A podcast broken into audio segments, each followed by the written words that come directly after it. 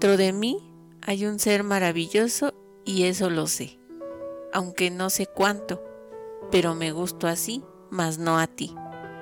A veces soy un empedernido romántico de la vida. Juego, bromeo conmigo, me abrazo, me enlazo. Mi cabeza se corona de blancos rayos de la luna que solo yo sé la historia que guarda cada uno de ellos. Por las noches tomo mi café, me asomo a mi balcón, si es que puede llamársele así a mi ventana. Miro la ciudad, a lo que alcanzo o lo que alcanzo a ver de ella, y siento que soy dueño de ella. Salgo y devoro las calles en mi auto, y voy como centella, a 60 kilómetros por hora. Corto de tajo el aire y entonces, ni ángeles ni demonios. Soy el amo de la noche. ¿Ya ves con qué magia manejo? Y ahora mira, me retiro. Dejo tu vida con mis sueños y los plasmo en tinta y papel. Después como un niño sin madre me arrimo a mi colchón. Me duermo entre mis sueños, esperando que una mañana alguien me despierte con un beso y me diga, buenos días amor.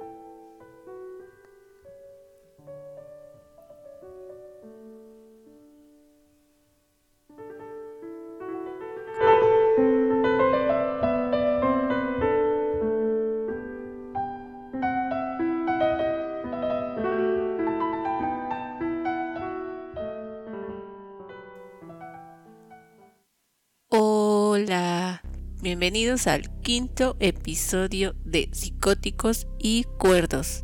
Los saluda Isabel, bienvenidos, me acompaña Víctor. Hola Víctor, saluda a todos. Hola gente, bienvenidos al quinto programa de Psicóticos y Cuerdos. Espero estos podcasts les esté gustando y que nos manden sus comentarios para mejorar, si les Así gusta. es, comenten en Facebook, en Instagram, díganos qué les está pareciendo. No somos ningunos profesionales, pero estamos haciéndolo con fines de, de entretenimiento. Y pues nada, dejen sus comentarios. Si quieren escuchar algún personaje o alguna historia, igual, comenten y lo estaremos investigando. Sí, nos gusta mucho este tipo de temas, por eso es que la mayoría de, no- bueno, de los temas son así como obscuros, como ocultos, ¿no? Eh, anteriormente de que teníamos este, este proyecto, pues siempre hablábamos Isabel y yo de, de estos temas, era, era interesante hablar, o es interesante Son hablar con ella. interesantes. Sí, claro. Entonces, como dice Isa, dejen sus comentarios. Vamos a empezar. Te dejo, Isa. El episodio del día de hoy hablaremos de El caníbal de la Guerrero. Es bien sabido que el origen o la creación de un caníbal o un asesino en serie inician en la infancia. El maltrato, las adversidades, la pobreza y ese tipo de cosas, Separación de los padres, ¿no? También influye. así también, o la muerte de ellos, ocasionan o despiertan el instinto asesino en una persona. Comencemos con el nombre y la infancia del caníbal de la Guerrero. José Luis Calva Cepeda era su nombre completo. Él nace el 20 de junio de 1969 en la Ciudad de México.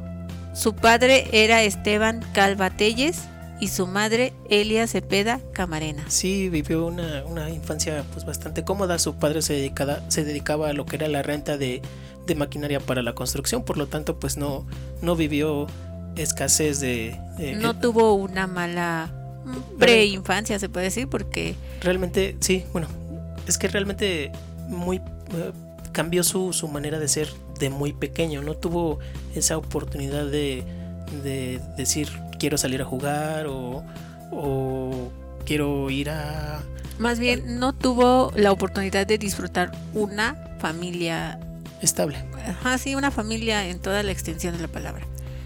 ¿Por qué decimos esto? A la edad de dos años él pierde a su padre.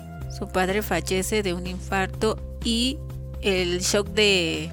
Lo encontró tirado en el baño de la casa boca abajo y a los dos años pues encontrar eso Es traumante. te ¿no? deja marcado. Sí, Exactamente. es traumante. Él, como dice Isa, lo encuentra en el baño tirado. Eh, lo, que, lo que se cuenta es que falleció a causa, a causa de un infarto.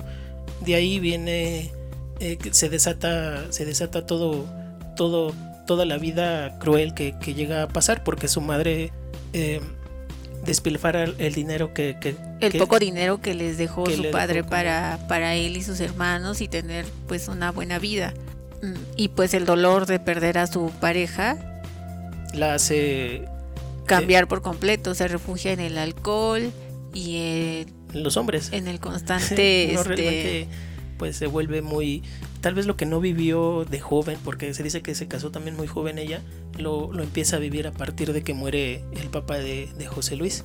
Entonces, pues vive una vida desenfrenada de excesos, drogas, alcohol, hombres. Eh, incluso se dice que, que, se ensañó con, con, José Luis. Con José Luis, por, creo yo, por ser el último. O tal vez el eh. consentido, ¿no? Tal vez él era el consentido del, del papá. Entonces igual ella pues no sé, agarró como cierta, cierto coraje, cierto, cierta cizaña con, con, José Luis. Eh, Contra su propio hijo. Y pues así inician los maltratos. Elia em, empezó a implementar castigos terribles contra sus hijos y contra él mismo, como acabamos de, mencionar. La mayoría de, los castigos y de este maltrato era hacia él. Un ejemplo de esto fue cuando José Luis rompe una figura de cristal y la madre lo, toma por el oído y lo lleva a dar un recorrido por toda la casa diciéndole esto no lo puedes tocar, esto no lo puedes tocar y esto no lo puedes tocar. Sí, ya desde ahí como que la madre, ¿no? Medio pinche loca. No, no, no está bien que, que trate así al pequeño, ¿no? No sé por qué se ensañó con él. Y así lo, lo obligó a, a dormir en el patio y le, implementaba más castigos. Creo que esto no es nada o deja mucho a la imaginación de lo que esta señora loca le podía hacer a sus hijos y al mismo José Luis. Sí, también ahí hubo un castigo, ¿no? Donde eh, se, se, extravía la cámara fotográfica de una de sus hermanas.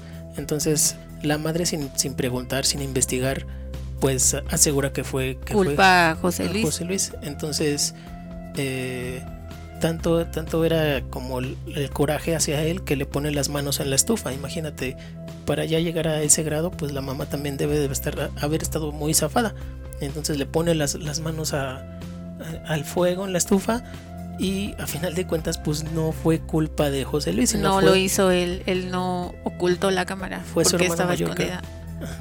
Entonces pues desde ahí empieza la, la, la maldad, ¿no? El coraje de, de José Luis hacia su madre. Asimismo, durante este periodo de su infancia, fue violado por uno de sus vecinos. Él, él le dice a su madre y su madre no le cree, le dice que, que está mal que él diga eso y que, lo, que a los niños no les puede pasar eso. Digo, todavía, ya para esos años todavía tenían la idea de que cómo un hombre le puede hacer eso a otro hombre, porque pues en, en sí era normal, ¿no? Ajá, ajá, o sea, masculino contra masculino, lo que se creía en esos tiempos, y ella no le creía y también lo castigó. Considero que, que ya para la edad de, de José Luis, pues su vida ya era bastante complicada. Sí, imagínate, al, al, al decirle a su mamá que fue violado de esa manera y, que no, esta no le crea, pues sí es difícil de ahí empieza, empieza, empieza a tener la madre varias relaciones con varios hombres, ¿no? Se dice que, que ella los llevaba pues alcoholizada, tal vez a pasar la fiesta en su casa y ella obligaba a sus mismos hijos a decirles papá a, los a hombres estos desconocidos. Entonces, Literalmente eran unos desconocidos y esta señora de mente les decía a sus hijos, él es tu nuevo papá, dile papá. Yo creo que cada semana, ¿no? Llegaba con un nuevo papá. Imagínate cuántos papás tuvo el pobre José Luis. Bueno, de ahí eh, empieza, eh, conoce a un hombre que se llama Manuel y es cuando empieza una relación como que más estable. Él tiene una hija que se llama, sí, una hija con, con Elia que se llama Elena. Este hombre pues también estaba metido en drogas, en alcohol. Ya viviendo en la casa de José Luis con toda la familia, intenta violar a su hermana de sangre de, de José Luis que se llama Fabiola. Entonces pues ellos pequeños se tratan de defender como pueden de este sujeto y es cuando eh, José Luis se da cuenta, entra a la habitación de, Fabiola y empieza a defenderla. Eh, pues agarra golpes a este tipo, obviamente pues el pues siendo un niño, pues no, ¿cómo le, va a ganar este señor? Entonces lo que se cuenta es que José Luis le, le, dice corre, ya que, que, se separaron le dice corre, le avienta una sudadera y le dice ponte esto y vete, aléjate de este güey y, y pues eh, yo me encargo, ¿no? Pues obviamente pues también este güey le puso una chinga a José Luis. Y, todavía la mamá lo defiende a este güey y al niño lo golpea y lo corre de la casa. O sea, lo corrió, aparte de que quiso violar a su hija, lo corrió a, a José Luis que quería defender Le dio preferencia a su amante. Pues qué señora tan fea, tan tan loca, o sea, no es difícil de creer que en estos días una una madre prefiera antes al amante que a sus hijos. Bueno, todavía pasa, ¿no? La actualidad sí, todavía. todavía pasa y es difícil creerlo. Sí, no es bastante complicado. Bueno, de eh, se cuenta que después de eso, pues vive vive en la calle. Él narra, José Luis Calva narra que esto pasó a los seis años de, edad cuando lo corrieron. Eh, hay estudios y hay análisis donde los psicólogos cuentan que este tipo de personas, los psicópatas, los asesinos, exageran sus cosas para llamar la atención. En una investigación que se hizo, eh, hay una entrevista donde dice la hermana de, José Luis, Fabiola, que realmente no fue a los seis años, sino fue a los once. Entonces José Luis exageraba sus cosas eh, para, para, pues, para llamar la atención.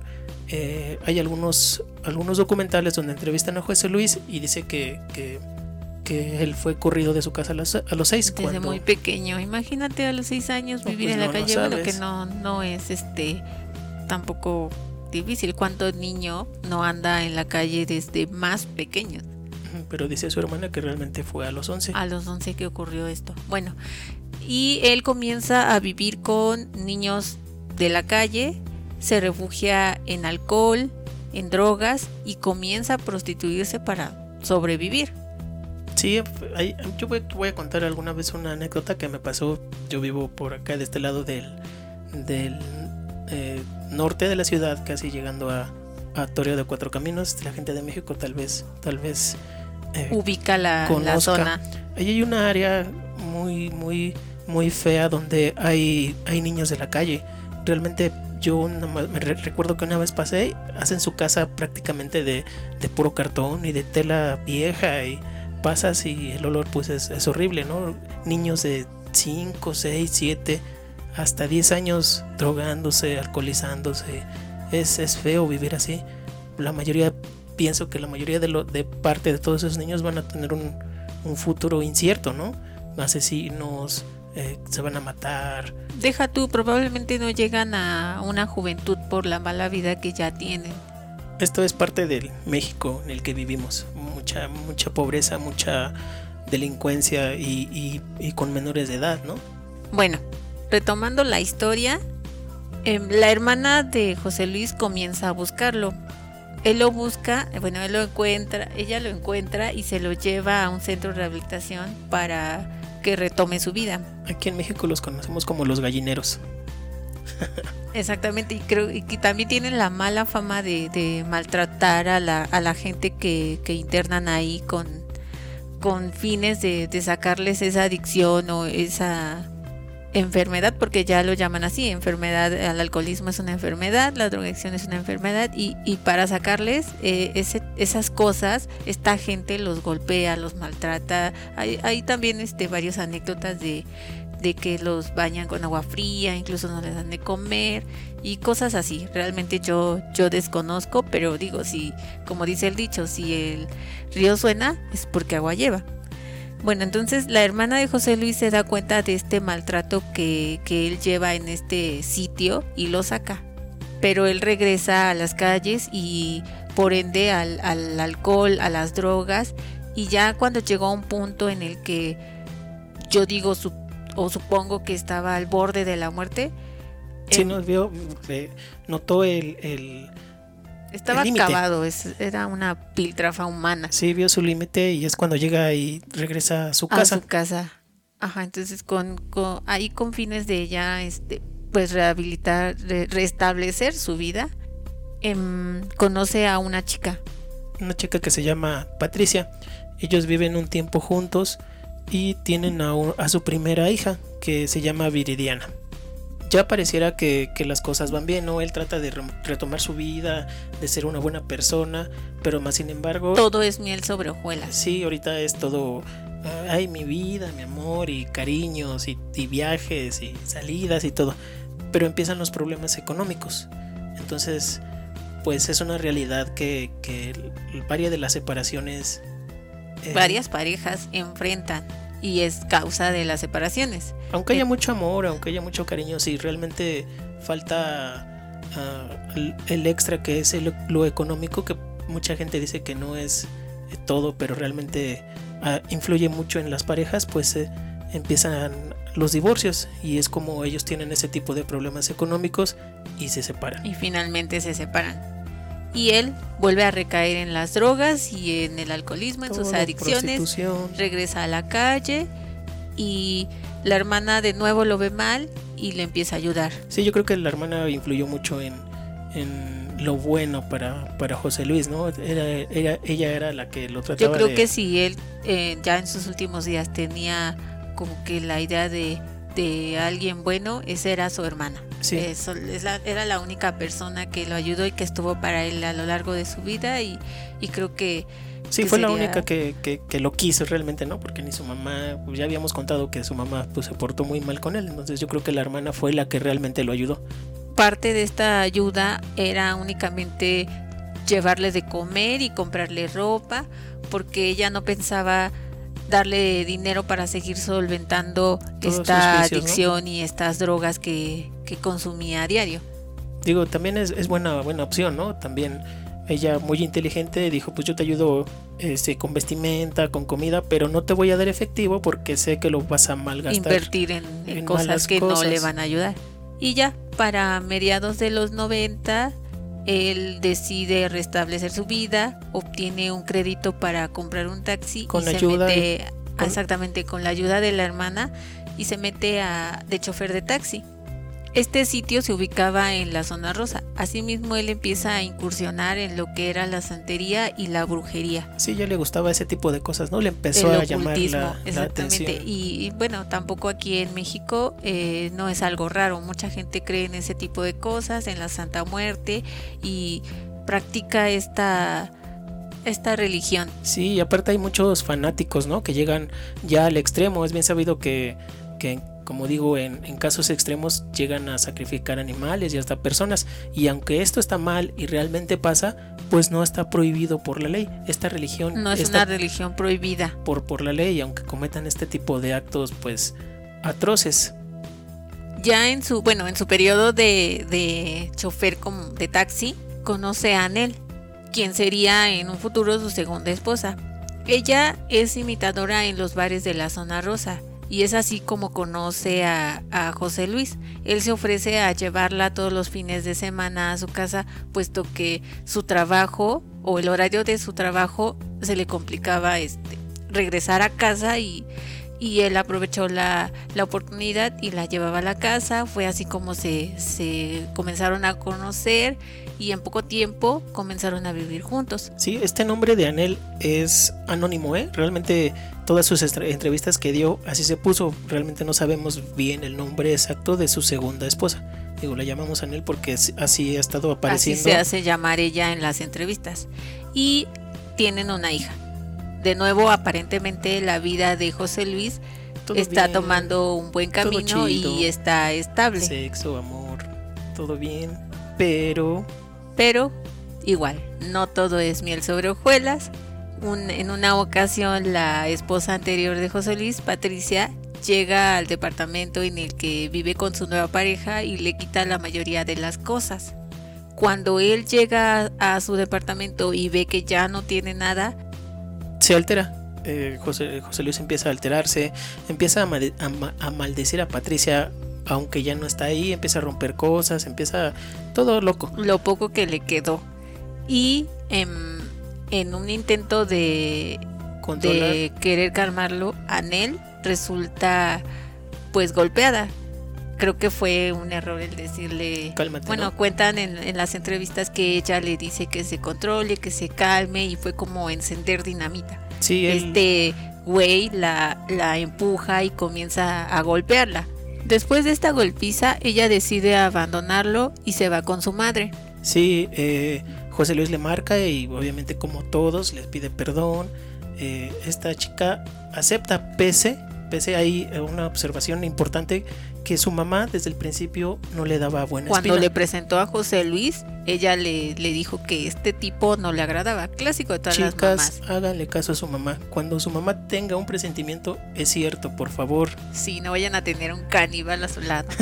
sí, no, la verdad, eh, es, es, es bien o es correcto lo que les comento, ¿no? Si, si su mamá les dice que algo está mal, ellas tienen un sexto sentido bien cabrón. Entonces hagan caso. Yo creo que los padres siempre van a, bueno, en este caso no, pero la mayoría de los padres siempre van a tener eh, una buena uh, opinión o un buen consejo para ustedes. Bueno, ya de ahí eh, regresa nuevamente Anel a, a, a vivir con José con, Luis. Con, con, con, José Luis. Aquí en esta, en esta relación igual hubo drogas, hubo hubo alcohol. Él seguía en sus adicciones. Sí, en su desmadre. En, su, ajá, y sus aquelarres. Y este, una noche le pide a Anel que necesita conseguir más droga. Ellos van, me parece que a la zona rosa a conseguir más droga. Entonces eh, ahí es cuando Anel narra, porque esto lo sacamos de alguna entrevista, que, que llegan a zona rosa. Este, este José Luis baja del carro y encuentra a un, a un militar que iba en su bici. De la nada, eh, José Luis tira al, al, militar y lo empieza a golpear pues salvajemente. Lo azota contra, contra, azota su cabeza contra un Volkswagen, que en ese tiempo pues eran los clásicos, ¿no? Como eran los, comunes en la ciudad. Sí, lo, lo azota, sangra su cabeza y es cuando calva. Queda inconsciente este chico y José Luis le clava sus dientes en la cabeza. Sí, textual, así. Y le arranca un trozo de, de, del cuero, cuero cabelludo. cabelludo. Oh, qué horror, maldito loco. Y es cuando Anel se da cuenta que realmente algo está mal. Algo no está bien en la cabeza de este sí. tipo. Pero aún así, ella se queda con él. Todos preguntarán cómo es posible esto. Realmente yo también antes decía, ¿cómo, cómo una mujer que es golpeada, maltratada, humillada de esa manera, regresa con personas así? ¿No?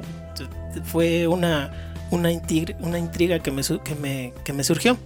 Hace poco investigué y creo que ni siquiera psicólogos o sociólogos han podido descifrar este, este tipo de comportamiento. Entonces, chicos, no juzguen y mejor ayuden. Pero no sean tontas por el amor de Dios.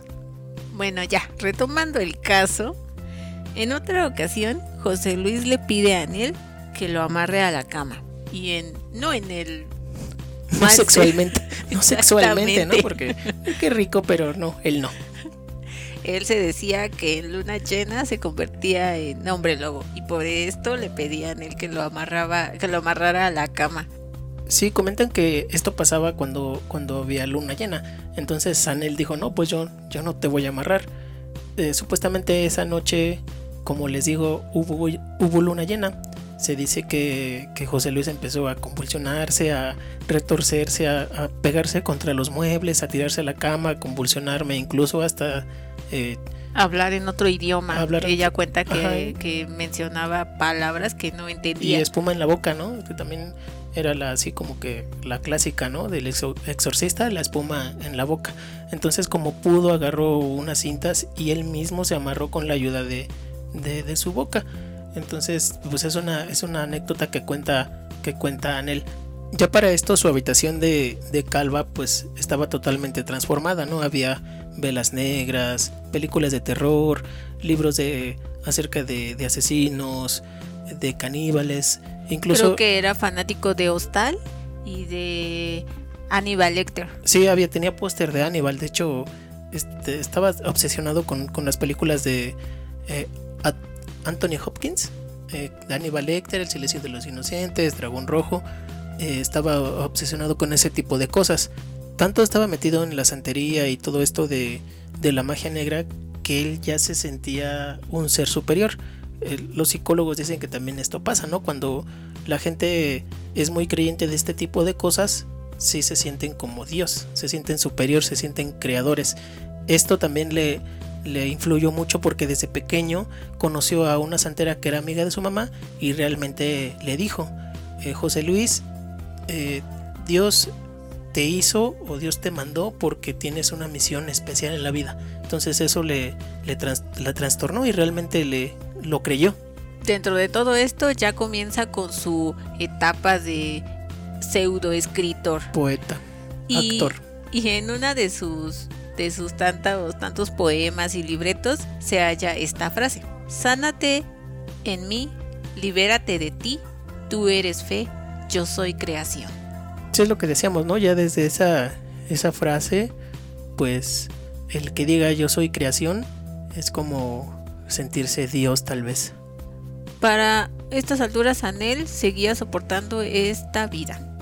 Comenzó, comenzaron los periodos de, sexo sadomasoquista y sofílico. Sí, creo que Aparte, tenían ah, José Luis le pedía a Anel que tuvieran relaciones sexuales siempre y cuando vieran o estuvieran viendo una, película sofílica.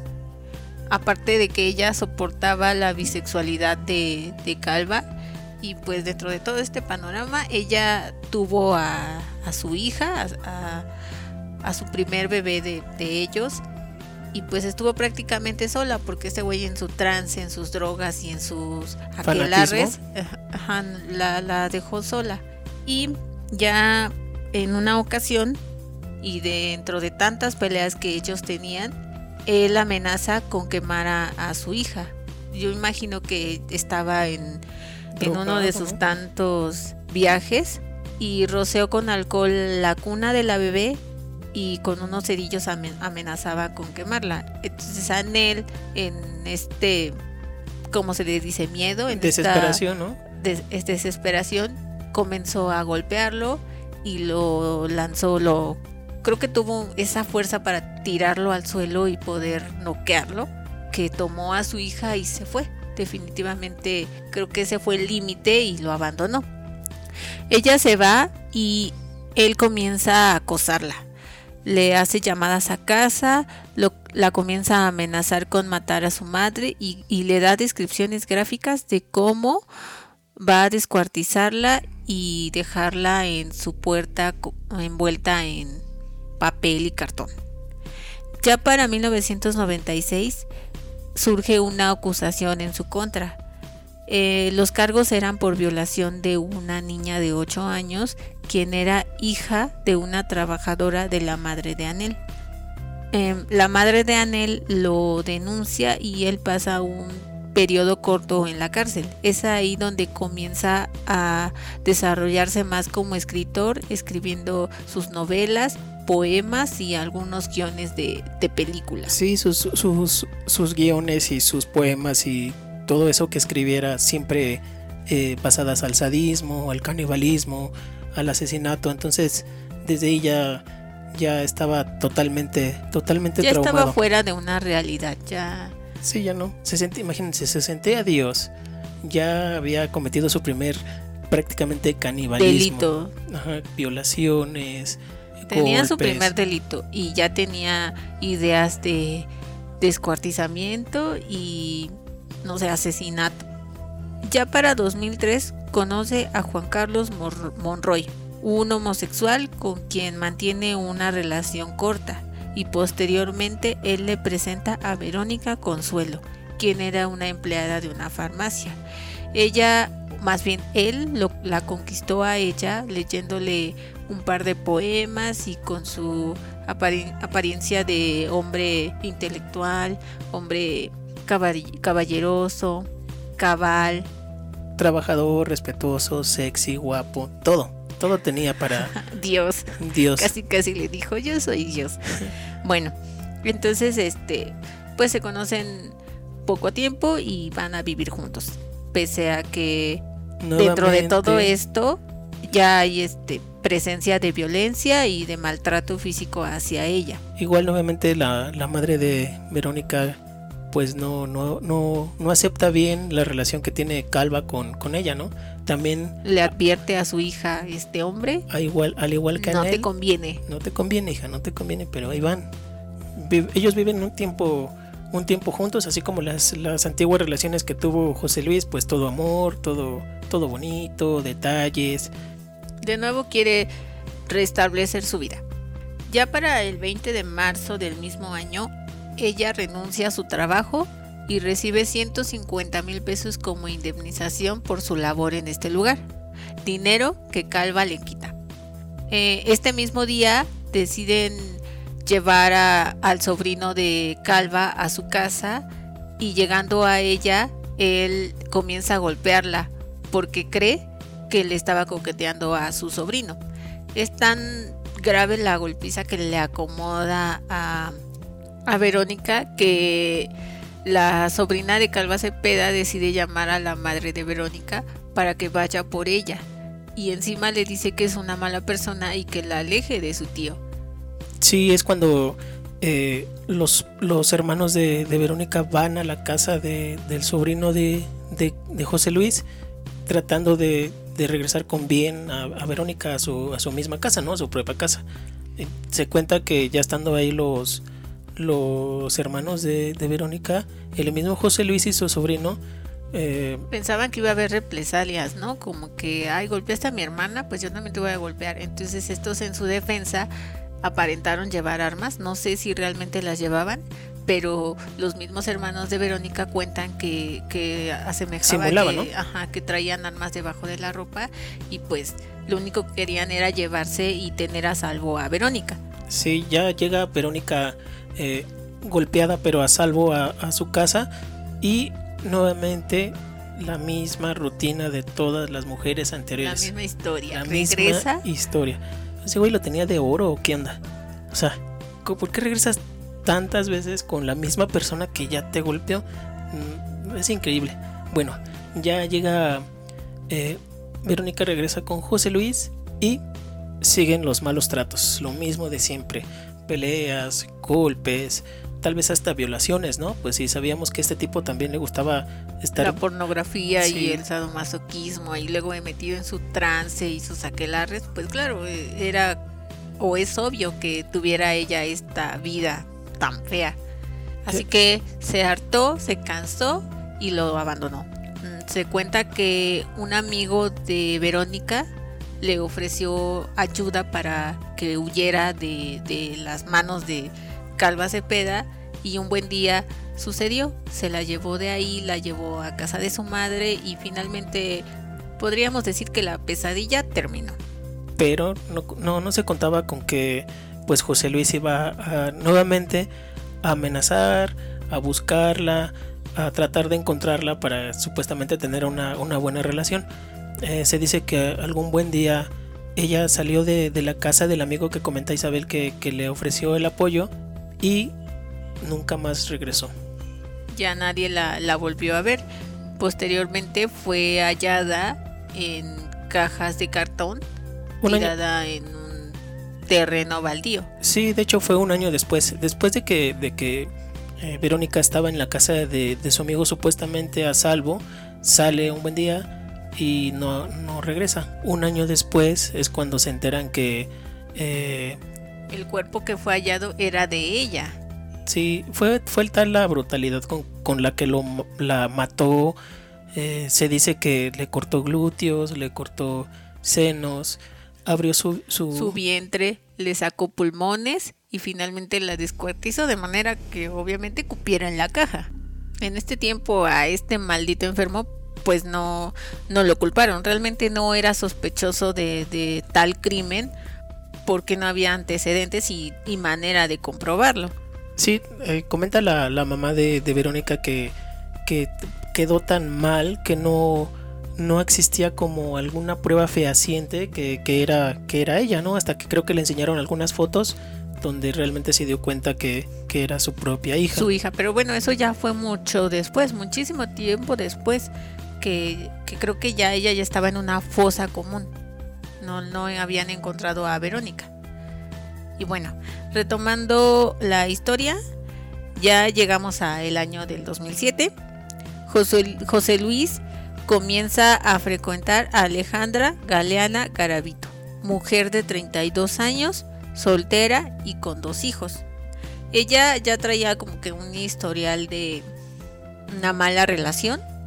Se cuenta que había tenido, bueno, con su esposo y padre de sus hijos tuvo problemas, se divorciaron y este le quitó a los niños. Sí, el- Y tenía tanto poder que no la dejaba ver a sus hijos, se los había quitado.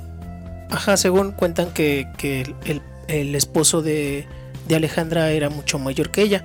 Entonces empezaban ahí como que los celos de que no te pongas esto, no te pintes así, eh, con quién estás hablando, a dónde vas.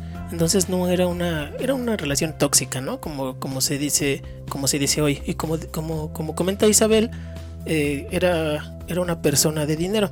Tuvieron ese- esos problemas que comenta y eh, se lleva a los pequeños, a sus dos hijos, se los lleva a Michoacán donde los tiene un rato. Tanto era tal vez el poder económico que tenía el esposo que pues eh, manipuló o chantajeó a la justicia con que no le quitaran a los niños. Pero ella en defensa de su derecho, de su derecho como madre, em, sale en un programa de televisión de aquellos tiempos donde es entrevistada por Sergio Sarmiento. Sí, aquí en México un, un- un reportero, ¿no? Que, que creo que sí tiene ahí como que buena fama.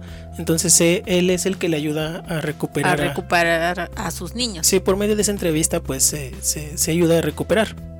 Bueno, y ella ya tiene a sus hijos, sigue en su trabajo.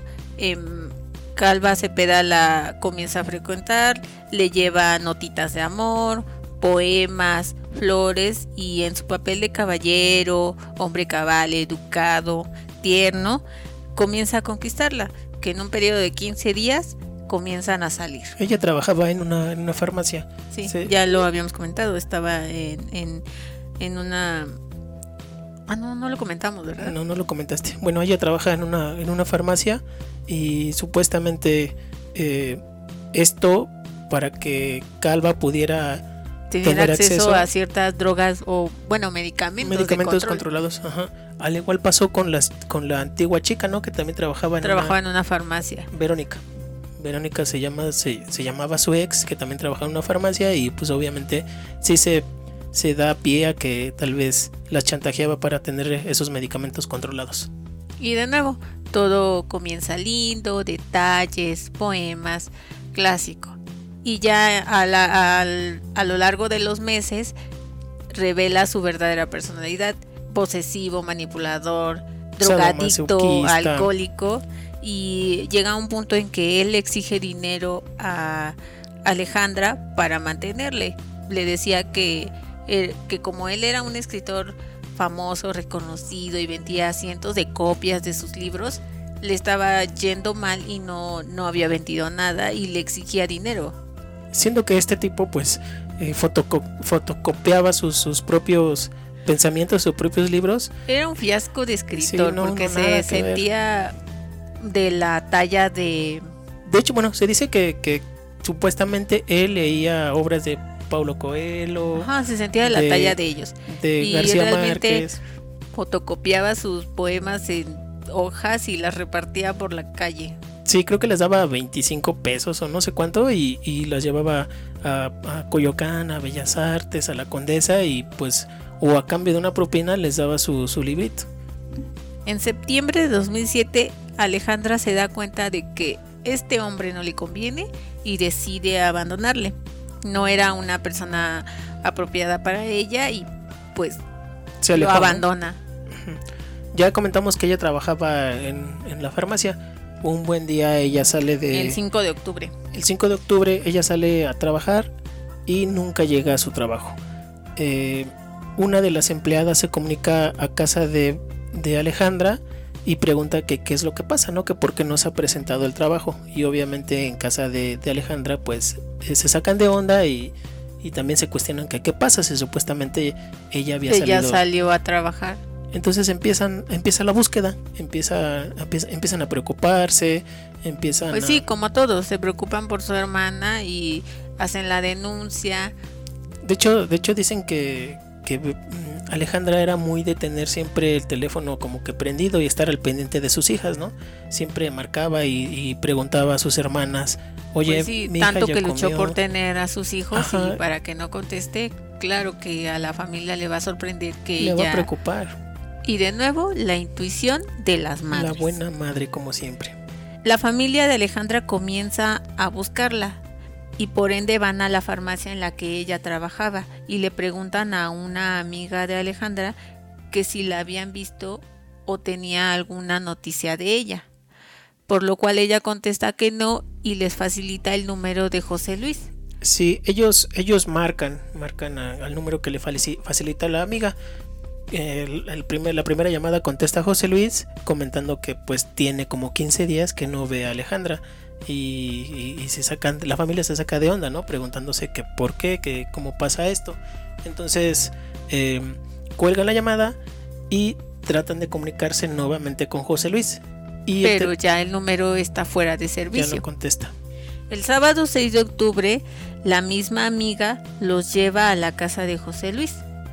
Ahí llega la, la amiga, la hermana de Alejandra, Karina, y un amigo, Daniel González. Este amigo era muy cercano a la familia. Creo que eh, eh, eh, Daniel, el amigo, es parte fundamental de, esta historia, pues fue quien, quien, este, se movió, ayudó a encontrarla. Bueno, ellos llaman a la puerta, nadie sale, siguen insistiendo y Karina ve que llega alguien y se dan cuenta que es José Luis. Karina le dice a Daniel, es él. Daniel enfrenta a José Luis y, le pregunta por Alejandra. Lo que, lo que José Luis dice, ¿sabes qué? Pues ya terminé con ella. Tiene bastante tiempo que no la veo. La mamá... Dentro de esta conversación, él se cubre los brazos, intenta cubrirse los brazos y la madre de, de, de, Karina y de Alejandra se da cuenta de unos rasguños que tiene José Luis en los brazos. Sí, no, ya te das cuenta. Si, si tú eres observador y, perspicaz, te das cuenta, bueno, pues tiene rasguños y se los trata de tapar, pues obviamente está pasando algo. Aquí algo no, anda bien. No está bien. Entonces ellos no deciden llegar a más, salen del domicilio y ya en la, en la calle se encuentran con un limpia parabrisas y Daniel le ofrece una gratificación diciéndole que está buscando a un amigo. Le da, creo que le da una foto. le, da el folleto, el folleto que fotocopia para sus, sus libros, sus cuentos o sus poemas. Ahí viene la foto de, José Luis. Entonces Daniel le da la foto o el, folleto al impreparabrisas y le dice, oye, estoy buscando a un amigo. Él no sabe que yo estoy aquí y quiero darle una sorpresa. Entonces le da el folleto y le dice, en cuanto tengas noticias de él, me marcas y si tú me haces ese favor yo te voy a dar una gratificación. Entonces al otro día eh, la mamá y, la hermana de Alejandra van a levantar la denuncia de desaparición de Alejandra. Eh, ya en el interrogatorio y en la, en, la declaración de, la mamá y de la, de la hermana. De la hermana comentan que tienen sospecha de José Luis. Entonces la policía manda vigilancia al domicilio de este individuo. El 8 de octubre se recibe, em, Daniel, el amigo, recibe una llamada de limpia parabrisas, diciéndole que ya había encontrado a su amigo. Daniel se prepara, se levanta, avisa a las hermanas y a la policía y van de inmediato a donde se encontraba José Luis. Daniel, el amigo y dos judiciales se enfrentan a, José Luis. El amigo le dice directamente a, a José Luis, sé que tú tienes, Alejandra. José Luis pues en ese momento se saca de onda, ¿no? Se pregunta que, pues, qué está pasando. Eh, José Luis niega, niega los hechos y comenta, no tengo a nadie, es más, yo voy a abrir el departamento. Van al departamento de José Luis, abren la puerta, se mete eh, el amigo de la familia, se meten los dos judiciales y hasta atrás viene José Luis. Al último entra José Luis. Él posteriormente cierra la puerta y corre se lanza por la ventana, cae a la acera. Cuarto piso, ¿eh? El, departamento de José Luis estaba en un cuarto piso. Se levanta y todavía en su intento de huida es atropellado por un taxista. Es ahí donde dices, esto ya no es normal y lo detienen. Y así comienzan con el cateo del departamento. En primera instancia, el lugar era tétrico. Las ventanas estaban totalmente cubiertas, no había un solo rayo de luz. Se hallaron cientos de libros y poemas escritos por José Luis, películas de terror a las que era fanático, como Hostal y Aníbal Lecter, pornografía y pósters de dichas películas. Posteriormente, uno de los policías sacó una pequeña lámpara que apenas si alumbraba el lugar. Lo primero que hallaron fue una bolsa enorme llena de zapatos de mujer. Y claro, el lugar ya despedía un olor nauseabundo. Prosiguieron por el departamento hasta llegar a la habitación de José Luis. Aquí comenzaba lo más terrorífico de la escena. Hallaron en el closet el torso de Alejandra. Siguieron por las habitaciones y ya en la cocina encontraron en el refrigerador parte de la mano y una pierna humana. Dentro de una caja de cereal más restos humanos y sobre la estufa, dentro de un sartén, tejido muscular cocido al grado de estar quemado. Y finalmente sobre la mesa, dentro de un plato, más tejido muscular junto con limones. Realmente una escena peor que la de Ed Gein. Terrorífica, ¿no? Imagínate el estar ahí presente y, ver todo, todo ese... Ser, ser tú quien encuentres e, estas cosas y, y, no sé, no, siento yo que no, no lo creerías ver, ni, ni siquiera lo imaginarías en una película. Creo que algo, algo nos pasa como, como mexicanos, como, como humanos, ¿no? Eh, realmente es un caso muy, muy fuerte. Nos sorprende tal vez una semana o dos y, hablamos del tema. Pero ¿qué pasa después? Nos olvidamos. Todo vuelve a pasar. Todo el, vuelve a pasar. Todo el día hay feminicidios, homicidios, asaltos, secuestros. Y lo, lo dejamos a la deriva. No hacemos más. Realmente deberíamos de tomar conciencia y preguntarnos qué nos pasa. Porque esto realmente es una película de terror.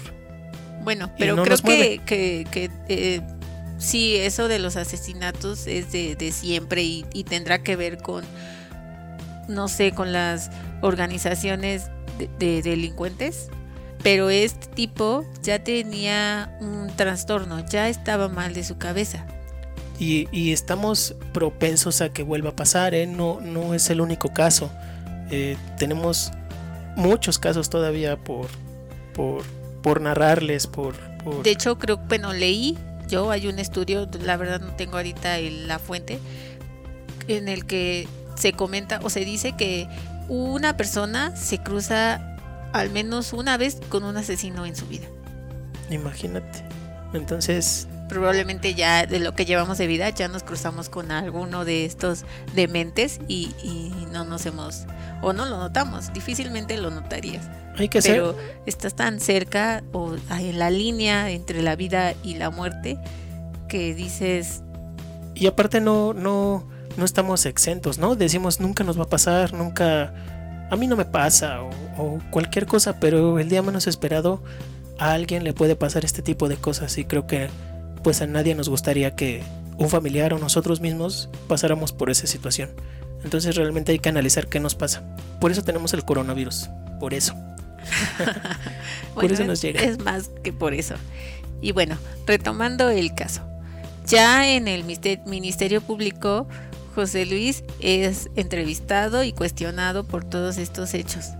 Aquí también es investigado y se le encuentra culpable por la muerte de Verónica, quien ya había pasado un año de su desaparición y la cual fue hallada dentro de cajas de cartón y la y la familia la encontró un año después dentro de bueno ya estaba en una fosa. Su caso finalmente fue resuelto un año un año después. También se cuenta que, que José Luis fue culpable de la muerte de una prostituta. Me parece que de origen colombiano no estoy muy seguro pero las investigaciones dicen que la misma el mismo corte la misma manera de cómo mutiló a, Alejandra fue la misma que utilizó con esta chica. Entonces, ya para esto tres asesinatos. Igualmente, en la entrevista, él niega haber comido a Alejandra. De hecho, es tan, tan gracioso. Tan tonto, ¿no? Ajá, lo que él, lo que él dice. Es, lo que él dice es lo siguiente. Sí, sí la maté, pero no la comí. Sí la maté, pero no me la comí. O sea, igualmente te la hayas comido o no, ya la mataste y ya hiciste algo malo. Sí, ni siquiera las mismas autoridades están seguros que realmente haya comido uh, partes haya cometido canibalismo. Sí, porque no hay no no le hicieron el estudio médico para corroborar que realmente comió de esa carne, entonces pues ni nosotros ni la justicia saben si realmente lo hizo solamente pues él. De hecho, él en su entrevista dice que estaba en la sartén, pero que era para sus, sus perros. Incluso ya, bueno, ya dentro de su proceso judicial, él llamó a su a su madre para pedirle ayuda y esta se la negó. Digo, conociéndola como fue desde su infancia, yo ni siquiera le llamaba. Él cuenta que la madre le dijo, tú te metiste en esto, tú te sales de esto. Creo que ya para ese punto sí le pidió apoyo, pero creo que para este punto ya era como un odio hacia su madre, ¿no? Tal vez lo hizo por necesidad, pero realmente porque... Sí, no, de hecho cree que se, se dice que ya estos asesinatos los cometió porque tenía ese rencor y ese odio a su madre. Bueno, también otro dato que, que ahí tengo es que ya en su, en su, en su entrevista Em, a los judiciales le, le, comentaron que había hallado dentro de su domicilio sus poemas y ese tipo de cosas y él todavía dentro de su ego pregunta ¿qué les parecieron mis poemas? O sea, no, no estaba consciente de lo que había hecho, simplemente se interesaba por él mismo. De hecho, en uno de sus poemas ah, se logra ver la frase la máxima creación soy yo sí, como ya habíamos comentado, ¿no? Se cree el creador, se cree superior a todos. Supremo. Entonces, para, para esto ya está, ya está en prisión. Como siempre, su hermana la, lo apoyaba, ¿no? Le marcaba, le, preguntaba cómo estaba. Eh, cuenta Fabiola que su hermana que una vez le marcó y que le que dentro de la llamada escuchó que decía ya no me peguen ya conseguí el dinero esto porque pues obviamente los reclusos eh, de la, de la penitenciaría eh, pues lo golpeaban, sabían del caso, entonces prácticamente también dentro de la prisión lo buleaban. Era odiado. Todavía en su infancia fue maltratado y en la cárcel maltratado. Ya para el 11 de diciembre del 2007 lo encuentran, bueno, él se encuentra viviendo su proceso judicial y no, no llegó a ser sentenciado puesto que se suicidó en su celda. Lo hallaron colgado con un cinturón de, de, su la misma, pero esto es extraño porque se sabe que una vez que tú entras a, a prisión te quitan este tipo de cosas, cinturones, agujetas, cosas con las que creo yo te puedas hacer daño. Sí, se especula mucho. Es algo extraño. Em, algo de lo que se dice es que fue un ajuste de cuentas por los asesinatos que cometió y ahí, mismo lo, lo, colgaron, los mismos reos lo colgaron. También dicen que por, por ajuste de, de cuentas en cuestión droga, porque viene oh, sabido. sí, muy cierto. Era drogadicto y pues es bien sabido que dentro de las cárceles se mueve, se mueven este tipo de cosas. Sí, pedía, pedía droga prestada, se puede decir, y, pues nunca pagó. Entonces también se dice que, que, no, que no fue suicidio, sino que fue asesinato por, por, por los otros reos. Por sus adeudos.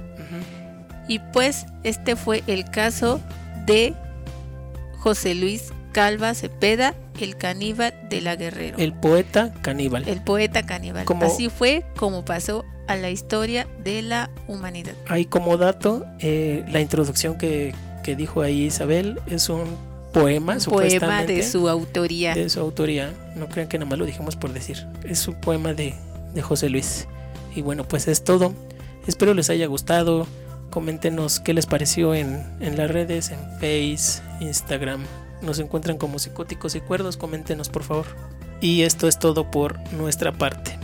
Esperemos que les haya gustado este episodio. Si quieren escuchar algún caso, díganos, háganos saber por medio de Facebook e Instagram. Dejen sus comentarios. Les estaremos dejando el link de, de este episodio y ahí mismo pueden comentar. Nosotros investigamos por ustedes. Nosotros estudiamos y ustedes nada más escuchan. O sea, no se preocupen por eso. Esto es todo, esperemos que les haya gustado, pásenla bonito, nos vemos. Adiós.